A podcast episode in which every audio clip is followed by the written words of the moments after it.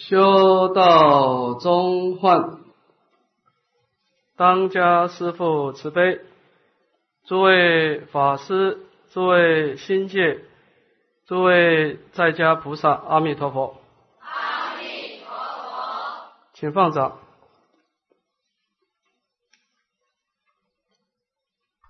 那么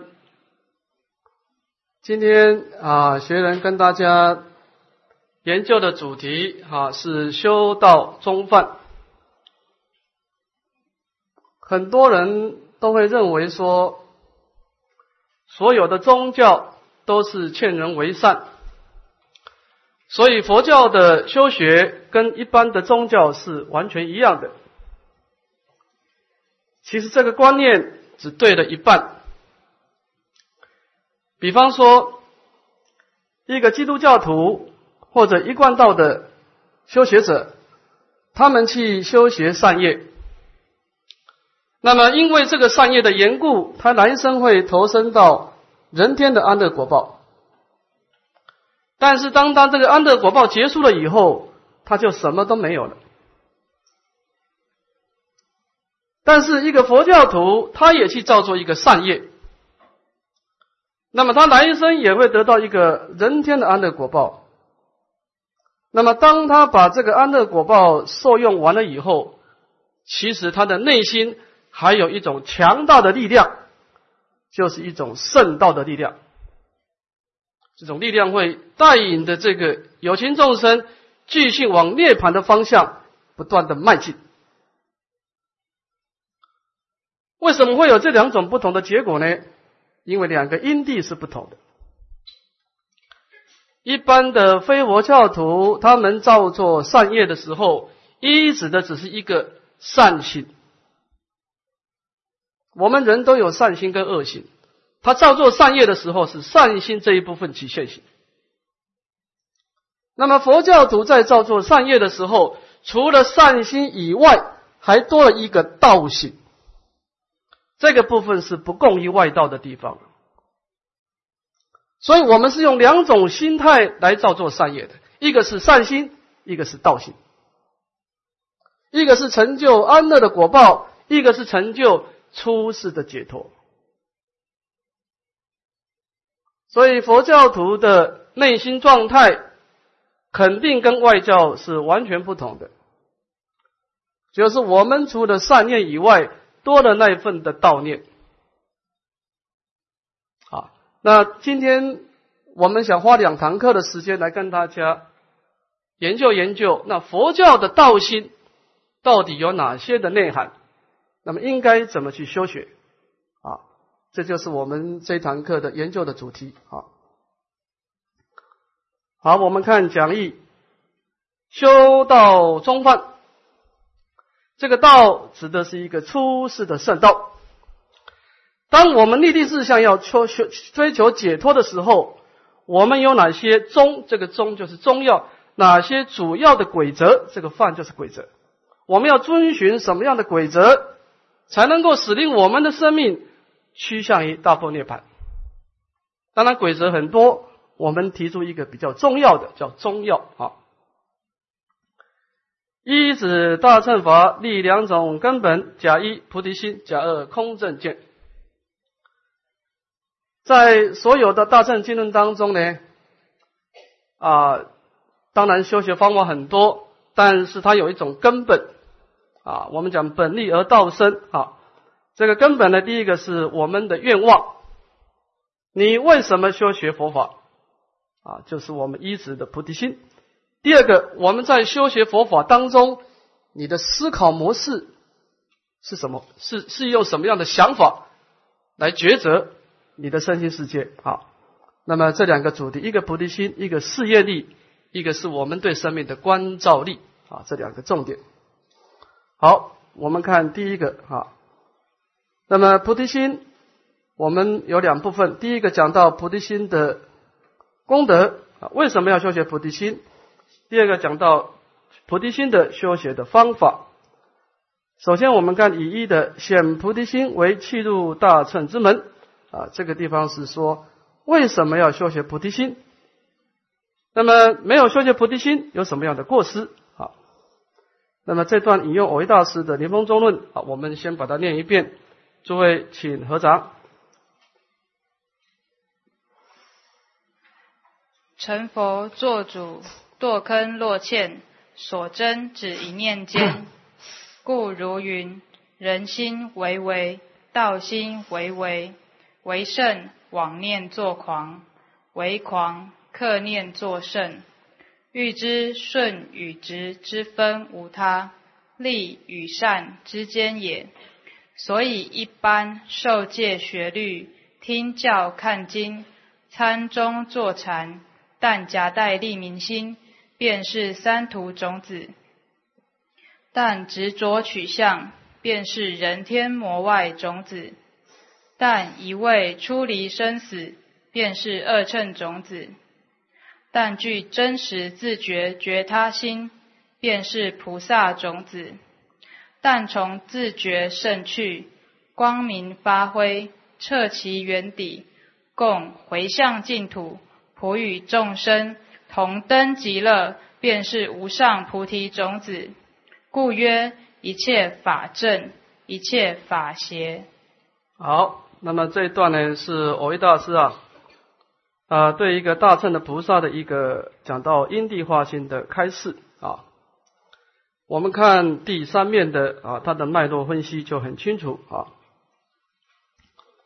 那么这段的开示呢，我们分成三大段来说明。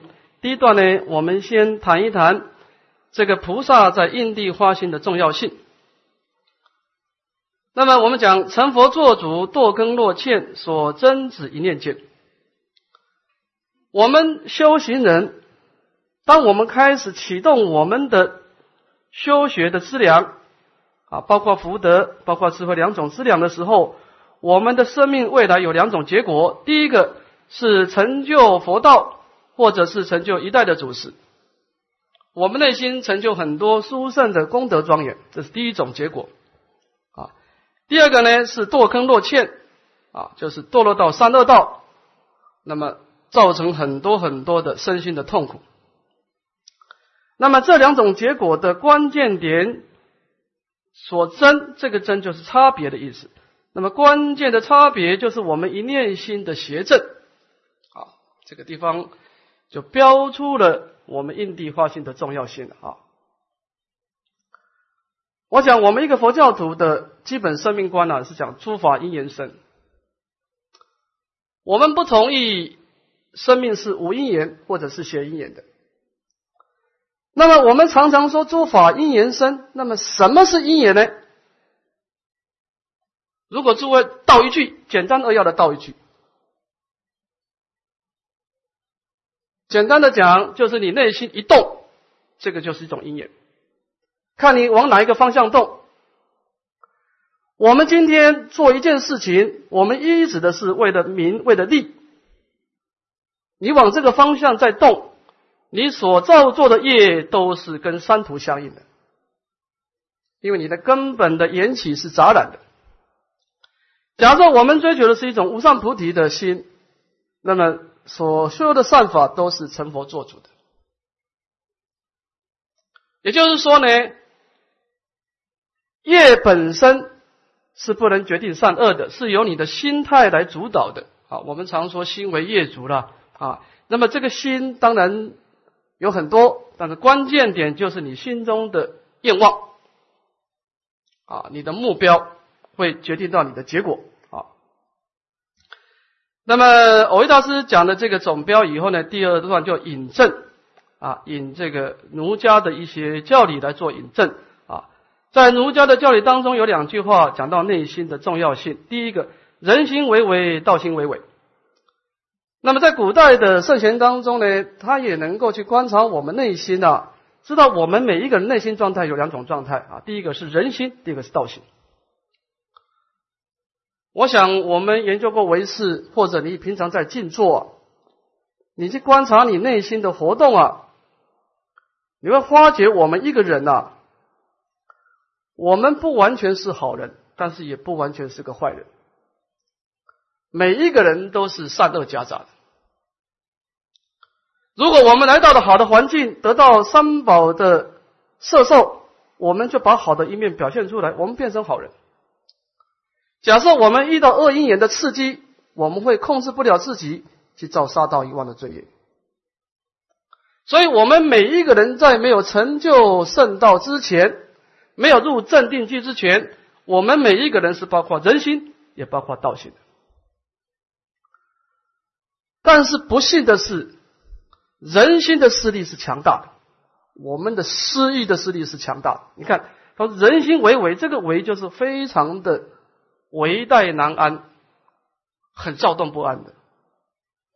那么道心是非常微弱难免的。古人常说一句话，说我们心中的欲望啊，是我们的人性。而我们的善念呢，是一种美德。换句话说，善念你是要刻意栽培的，而欲望你不用栽培。你看，我们一个人要造造错事，很自然；但是我们要勉强自己去拜佛、去做布施持戒，要非常勉强。这可见的跟我们的心态是有关系的。我们的心态，烦恼的势力是强过于。正念的势力，啊，这是第一个，所以意思就是说，我们要很小心来克制它啊。第二个，为圣妄念作狂，为狂克念作圣。那么这个地方就说明一个人的行为，一个人的结果是由你的心态决定的啊。说一个圣人，假设他放纵自己的心念，他就马上变成一个狂妄的凶恶的人。那么，如如果一个是狂妄凶恶人，他能够啊忏悔改过而克制自己的心念，他马上就变成一个圣贤之人。所以，一个人的好坏是不决定的，完全是由你的内心来主导的。佛法讲诸法无自性啊，没有一个人天生就是一个好人，或者天生是一个坏人。都是看你如何去栽培他的啊。我们平常修行呢，会有一个感觉，就是说，如果你一天当中啊，你老是做你喜欢做的事情，你这个人可能就没什么进步，因为你一直放纵你自己，你没有一种自我要求，让自己真上的力量就消失掉。你喜欢做什么，你就做什么。那么，另外一种人就是做自己应该做的事情。说：“哎，这件事情我不太想做，我现在不太想去拜佛，我现在的心情也不想去讲经，但是我勉强我自己去做，因为什么？这是我的理想，我的目标。当一个人已经不太不太去管你内心的烦恼啊，不随妄转的时候，就是说。”烦恼还是存在，但是你已经慢慢慢慢开始不管它了，你在进步当中。所以我怎么知道我修学有进步呢？你一天当中大部分的时间都是做你应该做的事情，你是为了理想来引导你的生命，你在进步当中，这个很清楚的。你一天当中都做你喜欢做的事情。那你的你今天的你跟国天的跟昨天的你完全一样，没有突破，放纵嘛，啊，所以这个地方就讲很重要，就是克制跟不克制的差别啊。那么这段引证的道理讲完以后呢，偶一大师很慈悲，又举出一个实际的例子来做证明啊，说意志顺以直啊，这个顺。是古代的一个贤明的君王，当然他做了很多的造福人民的事情。这个子跟舜是同一个时代，是当时的大盗啊，可以说杀人抢劫啊，危害社会。那么这两个人，我们要看历史上来判断了，这两个都极度有才华，而且这个子啊，他能够摄受九千多人跟他在一起啊，很有摄受力的，这个福德质量也是不得了。那么这两个人，我们很难从他的才华跟福德当中分辨他的差别。但是最大的差别呢是在哪里呢？是利益善，就是一个人他是能够放纵自己的私欲而追求个人的利益，或者是他能够以圣贤之道来调伏自己，去追求心中的道，就造成两个，一个是一个啊贤明的国君，一个是一个凶恶的大道。所以生命的差别就在于你心中的希望。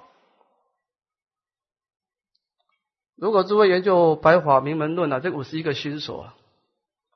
你会发觉啊，引导我们内心啊，这个强有强有力的想法的很多，但是这个比较明显有影响力就是这个欲，你心中的希望，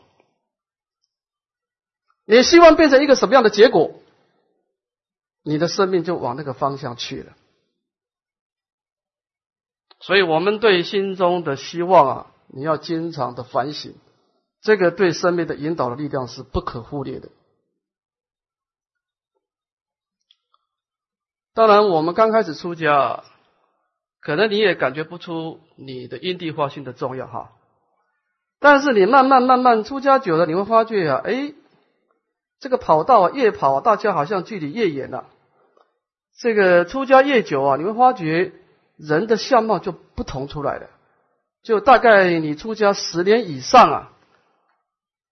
我们讲相由心生啊，你你大概你你这个修行的方向，你弘法的方向，大概就看得出你当初你因地化行了。十年之后，你这个你心中的愿望就完全显露出来。那个时候调整可能来不及了，来不及了啊！因为那个实力已经成型了，已经坚固了，你要花很大很大的力量。才能够去改变你的方向哈。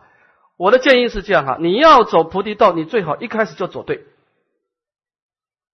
你可以走得慢，但是你千万不要走错。走得慢，起码你是正确的，你还有希望。走错了，你要更换跑道是非常困难。那你得要有大善之士的出世，才有办法调伏你的啊。所以你看，顺跟直他们两个从小看起来都很聪明，都很会读书，都很会办事。为什么长大以后他变成顺，长大以后他变成子呢？因为他们人生所追求的不同，一个追求名利嘛，一个追求圣贤之道嘛。很多人说那个因地花心没有人看得到，刚开始没有人看得到。但是十年后，你的相貌就完全显现出来。但是等它显现出来的时候，已经来不及了。你没有，你没有力量调整它。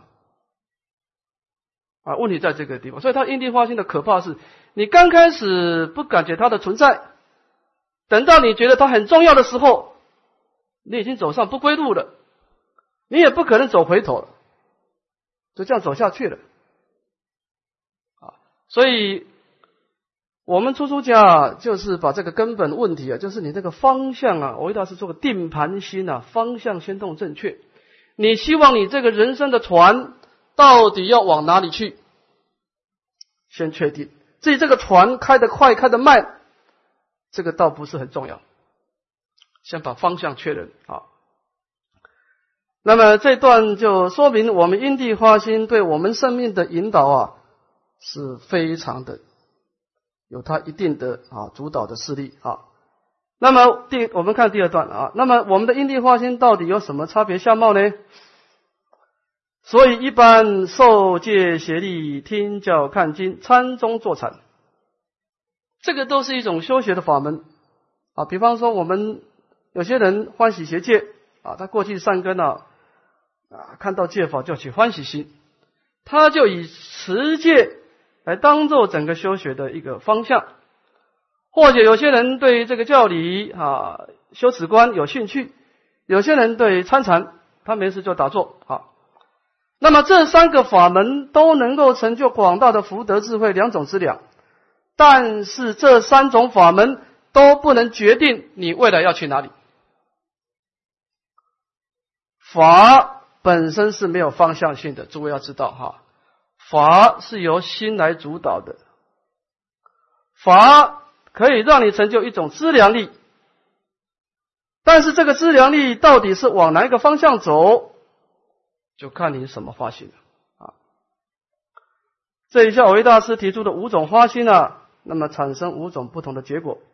我们先看第一个，但夹带利民心，便是三土种子。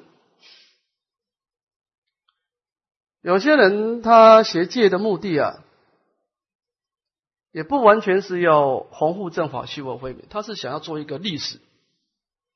他讲经的学经的目的，他也不是说要用这个经典来调整自己，他想做一个法师。那么他追求一种假名，或者是追求利益啊。那么这种情况为什么三途种子呢？我们解释一下啊。其实，严格来说啊，你就算你花名利心来修学善法，你来生还是不会到三恶道去，因为你毕竟修的是善法。那么你修学这个善法的时候，来生会成就一个可乐的果报，但这个可乐果报会夹杂一些问题，因为你因地发心有问题，所以你这个可乐果报出现的时候，一定会让你放逸。因为你刚开始在修这个善业的时候，就已经夹杂毒药了，所以他这个三恶道是什么时候出现呢？是在第三世出现。印光大师说的三世愿，我们一旦夹在了名利心去修习善法，你的三恶道一定是在第三代、第三世出现。第一代以有漏心修学善法。第二生成就安乐的杂然果报，然后产生放逸，带动你的烦恼跟罪业。第三生就直接到三恶道去了，这个叫做变世三土种子。啊，但执着起相便是人天魔外种子。这个执着取向当然比这个追求名利心稍微好一点了。这种人基本上比较清高啊，但这种人大大部分是什么人？这种人大部分呢，就是学佛以后啊，他也不太看经典啊，一路在行门上啊拜佛啊持咒。一个人老是在行门上用功啊，而不能够依教起观啊，关照自己内心的我执法执的相貌来调伏自己啊。你只是在行门上用功啊，很容易心外求法，然后就会招感人天魔外的这种因缘啊。那么这两种花心呢，基本上在佛法来说都是邪恶的花心，追求神通、追求感应、追求名闻利养，这个都不会有好结果的。我们讲一个严格一点的，这种人要是越用功越糟糕。你懈怠还没问题，因为你这个方向错了，你这个方向错了，应该往北开，你往南开，开的越坏越糟糕啊。但因为出离生死便是恶正种子啊，这个出离生死不是不好的，问题在一昧啊，就是说你呀。完全对众生没有悲悯心呐，就完全只是自私自利，考虑到自身的解脱。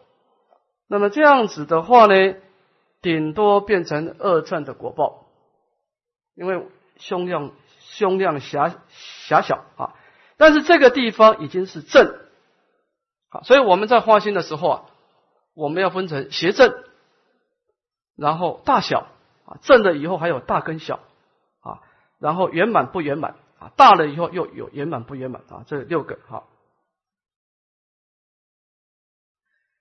这个地方呢是一个正确而狭隘的发现，但这部分在佛法的因缘当中，佛陀是承认这种功德啊。所以我们讲三乘啊，其实小乘的功德，佛法是承认的啊，不像前面两个是应该要排除的啊。但具真实自觉觉他之心，便是菩萨种子。那么菩萨的花心呢？它是有这种啊，上求佛道、希望自己能够往圣道迈进，但是又能够希望随缘尽分的度化众生，那么这种就是菩萨的功德啊，这个叫做大，但是毕竟不圆满啊。那么什么是圆满的花心呢？我们看最后一个，但从自觉胜去，光明发挥，彻其眼底，共回向净土，普一众生同登极乐，便是无上菩提种子。前面的大乘的花心呢？我想我们在受戒的时候，你看你当初你是怎么得戒体的？就是严禁发心嘛，严持法界的有情无情，发起真上心嘛，是断一切恶，是修一切善，这个上求佛道。你要断恶修善，这是你考虑到你自力的功德。第二个，适度一切众生，是下化众生。好，那么你发这个心的时候，我们应该说你已经成就大乘的种子。但是不一定圆满。圆满的话呢，除了这个大悲愿力以外啊，就是你还要多一个波雷波罗蜜的关照。什么叫波雷波罗蜜的关照呢？就是自觉胜趣。这个自觉胜啊，自觉胜智一种智慧的哈，这是说你能够回光返照。好，我们讲说心佛众生三无差别。啊我们一个无印身心呢，是刹那刹那生灭的。那么无印从什么地方来呢？从一念的清净心而来。所以，我们回光返照正念真如的时候，把心带回家的时候，我们看到的本来无一物的清净本性。那么，诸佛的功德庄严又是从什么地方来？也是从清净本性而来。所以，当每一个众生都摄用归体的时候，我们看到的一切法如的本性现前，啊，所谓的心佛众生三无差别，这种自他不二的本体，然后从这个清净的本性产生你的大悲啊，光明化辉，从清净光明的本性从空出假一体起用而升起同体大悲心。所以，这个花心呢，是你必须要。测其眼底，要看到我们生命的本来面目，而产生一种菩提心。那么这种菩提心回向净土，那么使令一切众生都能够成佛，这个才叫做大乘的发心，圆满的发心。前面的这个大乘发心呢，我们多少？感觉到是有点心外求法了啊，心外有众生可度，心外有佛道可成啊。那么最后一个是完全法法消归自信的啊，他把人生当做是一个历练，完全生命的目的只是在开显他自信的功德啊，这叫趁性起修了。所以他的立足点一个是向内法法消归自信，一个是向外。当然这两个。产生的结果会不一样。好，那么这样子讲的话呢，我们做一个结论哈。故业一切法正，一切法邪。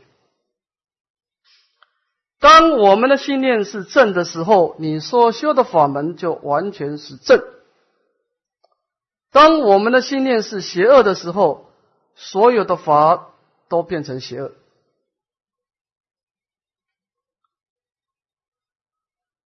我们刚开始在学佛的时候啊，我们看很多的经典啊，其实经典也分两种啊。智德大师判教说啊，你看《法华经》之前叫做前法，未实施权。在前法的教法当中呢，佛陀是把这个法的力量啊讲的很重要，说修行。不管你诵经持咒，就是一念心，能念的心跟所念的法。那我问你，什么比较重要？我们看前面的前法的时候，其实佛陀强调法门是重要的。你看佛陀说，你修三规五戒，呃，人天果报；你修四谛十二因缘，这个是二乘的涅盘；你修六波罗蜜。你是成就菩萨的果位，所以佛陀在区别十法界的时候，刚开始的说法是用法门来引导心的，是法是最重要的。但是你读《法华经》的时候，佛陀的口气完全不同了。开前显时会上归依，佛陀说：“我前面讲的法都是方便说了。”真正的真实意就是所谓的会三归一，会三乘的教法，而回归到一心真如的实相。其实所有的法门都是依止内心安立的。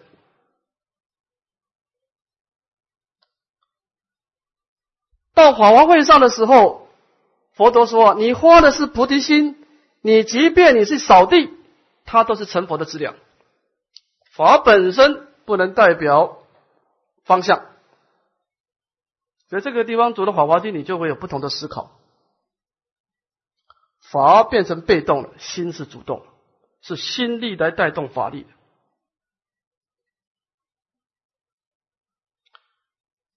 在密宗有一个公案啊，这个公案呢值得我们深思啊。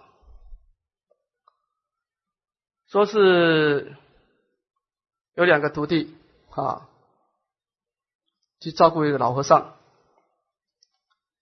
那么这个老和尚病得很严重啊，连走路都不能走啊，每天要有人去帮他洗澡啊，去打点他的日常的起居啊食衣住行啊。那么这这两个小徒弟。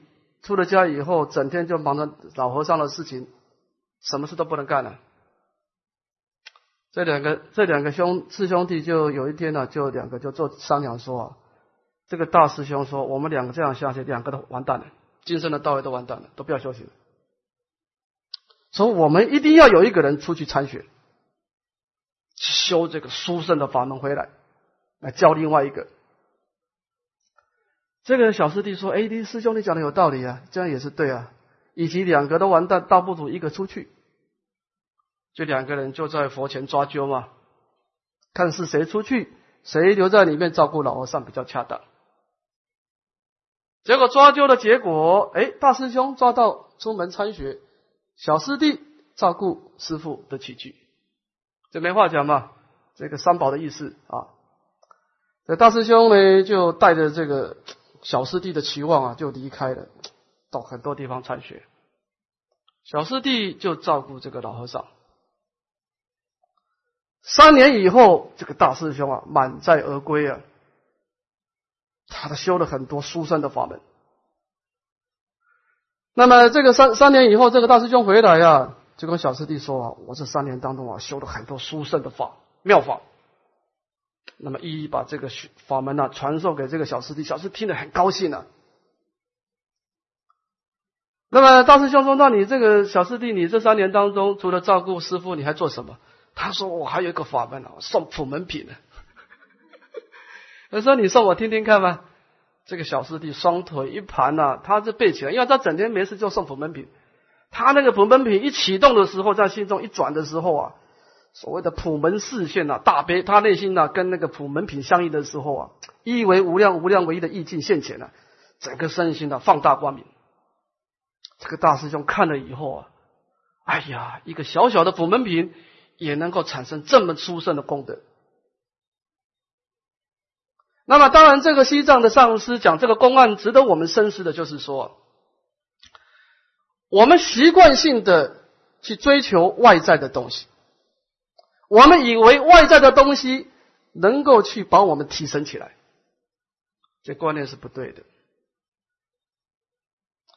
其实外在东西是一个助眼，你自己要提升，你真的想要提升，外面东西才能够帮助你提升。我出家二十一年，我办交易也办了十几年。我办深交易办了十几年，我有一个心得给大家参考。诸位以后可能会做诸位大家的师长啊，你记得一句话：你不要想要去改变对方，因为你改变不了。一个人要改变，只有一种情况，就他自己想要改变。你试试看，他时间没有成熟，你只有等待。你看。所有的觉悟，先自觉，发自内心的觉悟，他时间没有到，你紧张没有用的。我讲实在话，他自己不想改变，你是没有用的。那说那这样子讲，上次是扮演什么角色？我们可以创造一个因缘，我们可以影响对方，但是不能改变对方。我们创造一个美好的环境，让他自己改变。诸位有没有想到一个问题？我们为什么要受戒？受戒的时候，三思一定要你自己发愿。我想愿没有人帮你，可以帮你发的，就是我自己想改变嘛。我弟子某某过去的，过去就不要提了，过去的我就过去了。从现在开始，我生命当中只做三件事：第一个是断一切恶，是修一切善。四度一切众生，诸位知道这个愿是谁发的？你知道吗？这个是佛陀的愿呐。你以佛陀自我取喜啊。那么你发这个愿的时候，你生命已经产生一个新的方向了嘛？所以我们叫做受了戒，叫做什么呢？叫做法王座下天心生嘛。你不要小看他，王子坠地，功超群臣。他虽然没有成就，但是他花的愿跟佛的愿是一样的，就像小王子诞生的，他什么事也没干，对国家也没贡献，但是他是王种。我们花的菩提心表示我们是个佛种，至于这个种子什么时候结果，这没有人知道，但是它是潜力无穷，因为他花的愿跟佛陀的愿，佛陀的愿望也就是这样子而已嘛。是断一切恶，是修一切善，是度一切众生所以，这个你刚开始的心愿呢，会决定到你未来的结果。而这样的心愿是没有人可以取代的，没有人可以帮助你的。一个人要能够增上，一个人要改变，只有你自己想要改变。所以。受戒一定要你自己发愿，是这个道理。发自内心的觉悟，而你重新以后要走上一个新的道路啊。那么也就是说，我们整个生命的变化，第一个因素来自于你一个新的希望，这就是你生命的整个扭转点。好，好，我们看下一课。那么，我们的希望主导我们的生命，那么应该来发什么心会比较正确？我们前面一颗讲到菩提心的重要，这一颗是四菩提心的修学方法。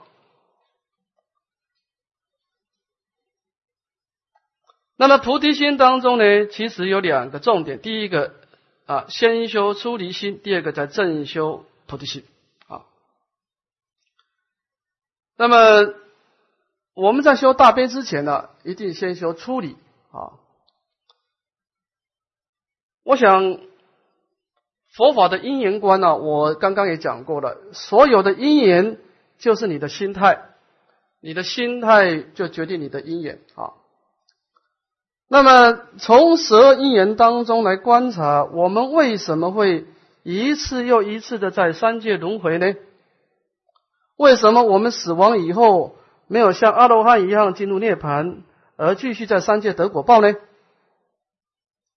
因为我们对三界的果报有所爱取，所以换句话说，是我们自己愿意来三界的。所以，当我们的心态没有改变之前，我们不可能离开三界。啊，那么。我们为什么会对三界果报产生这么坚固的爱取呢？这当中，因为我们心中产生一种颠倒，产生一种错误的认知。我们在三界得果报的时候啊，由于我们过去的善业，会出现一种五亿的安乐果报，或者会很多的财富，或者你有美好的眷属。或者得到别人的尊重等等，那么我们在念心跟这个安乐果报一接触的时候，会产生快乐的感受，那么对这个感受呢，产生坚固的爱着。我想我们每一个人都知道，其实生命我们付出很多惨痛的代价。我们每一个人在三界得果报，不管你的福报有多大，你一定要深受老病死的折磨。但是我们还是愿意再来，为什么？因为我们对于过去成就那个安乐果报的印象、那种经验，我们挥之不去。因为我们认为那个安乐果报在快乐的时候是非常的殊胜的，所以我们为了追求这种安乐的果报，我们愿意去承受这种老病死的折磨。那其实这个观念是错误的，因为这个安乐的果报并不是我们想象这么美好。那么换句话说，我们每一个人愿意来三界，是因因为在三界当中，我们的生命经验。对他产生一种美好的想象，这个美好的想象没有改变之前，你不可能离开三界的。那么应该怎么改变呢？啊，在藏系的大乘菩提心法当中呢，有三个重点。第一个，思维生死的过患。我们对三界果报的爱着有两种情况，第一个是对来生的爱取。有些人今生的遭遇很多的不幸，可能身体很多的障碍，可能婚姻事业有很多的不顺，所以他今生基本上是放弃的。那么他把整个希望寄托在来生，他为什么要布施？为什么严格的持戒呢？因为他对来生有所期待，但是这个期待是错误的，因为。你来生有三途的过失，那种安乐的果报有过失。好，我们看，那么当我们对来生有所期待的时候呢，你要知道，当来生的安乐果报出现的时候，它会产生三种障碍。第一个烦恼障，你今生的布施，今生的持戒精进，来生变成一个大富长者、大国王。当你受用这种安乐果报的时候，会让你产生放逸的心态，而产生贪着。这第一个会有烦恼的障碍。第二个业障，那么你因为这种贪着的势力加强以后，你就会造很多杀盗遗忘的罪业。你看我们一般人呢，学佛不够深刻的人呢，看到大福报的人呢。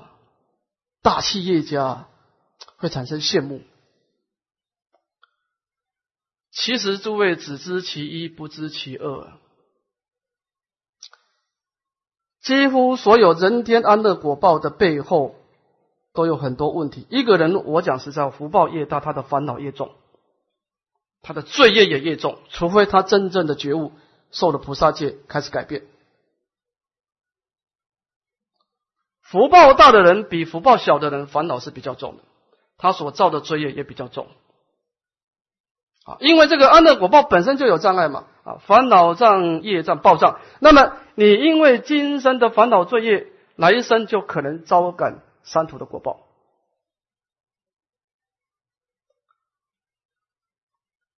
所以我们做一个总结啊，三界无安，犹如火灾，众苦充满，甚可怖畏啊！这是《法华经》佛陀说的。那么，其实三界的果报当中都是不安稳的，因为它是有烦恼的火、业障之火跟暴障之火燃烧，所以基本上呢，三界的果报是值得怖畏的。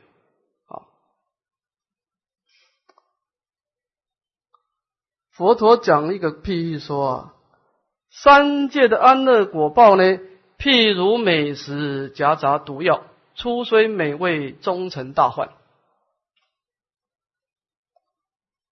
我们在因地的时候对这个果报有所期待，等到果报出现的时候，这种安乐的果报是有烦恼的毒药，有罪业的毒药，有果报的毒药。啊，所以你把美好的食物吃下去，你也把这三种障碍吃下去了。所以一般来说，你对来生有所期待，你到了第三生，你就要糟糕了。它就是三恶道了。所以，三恶道的危机是在你第二生在受用果报的时候就形成了。好，所以我们对来生的执执取是错误的，因为你来生的安乐果报其实是夹带着第三生的地狱之火的危机。啊，这是我们透过这个思维啊，知道其实来生的安乐是夹杂的三途的毒药在里面。我相信呢，我大家问，我问大家一个问题，如果说啊，让你生命去一趟天堂，天堂完了以后，再让你去一次地狱受刀山油锅，有没有人愿意？两个都去，你愿不愿意？没有人愿意，对不对？我宁可两个都不要，对不对？所以我们为什么对三界贪着呢？是因为我们没有真正了解。其实很多事情你看清楚了，你自然不喜欢。佛法不是说你很喜欢，我勉强你不喜欢，那没有用的。诸位你会知道佛法为什么叫觉？所有的功德都是从觉悟发动出来的。我讲实在话，佛法的勉强都没有用。所以，诸位，你做了做师傅啊，你别想他去拜佛是没有用的，要自动自发啊。所以我们对来生为什么放弃呢？因为来生去了一趟安乐的果报，第三生就要到地狱去了，这两个是分不开的啊。所以我们对来生的果报放弃。第二个，思维死莫无常，这是对今生的爱取。这种人大概福报都很大。这种呢，应该他前身啊，这个一方面布施，一方面持戒，所以他今生的五蕴身心出现的时候，身体也特别健康，人也长得特别庄严，见属也特别的美好，几乎人生没有瑕疵。那么他对于今生的这种五欲的身心世界呢，产生的深深的爱着，那应该怎么办呢？修无常观。破除对今生的爱取啊，我们应该思维啊，生是无常，幻言虚假啊。那么你今生的正报身心世界是要面临死亡的，而且种种的人世的美好的因缘也都是暂时存在的。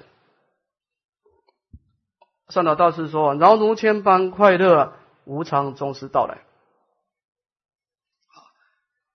今生的安乐是可以破坏的啊！那个经上说啊，说我们的今生的生命啊，就像大海啊，冒出一个水泡。当然，有的水泡长得比较漂亮，有的水泡比较丑陋，但是它毕竟是一个水泡。这个水泡总有一天又回到大海，又创造另外一个水泡。当然，这个大海是指的是我们的真如本性。它是不变的，这个水泡是暂时的、生灭的，啊，所以我们对今生的爱取，事实上这个果报体是暂时的，等到死亡到来的时候，你就会完全死亡，啊，所以我们从无常观当中呢，来消灭我们对今生的爱取，啊，那么也就是说呢，我们应该要。消灭对来生的爱取跟今生的爱取，这个时候我们对三界啊，这果报就开始完全的厌离，完全的厌离。哈，好，我们先休息十分钟，好，再继续说。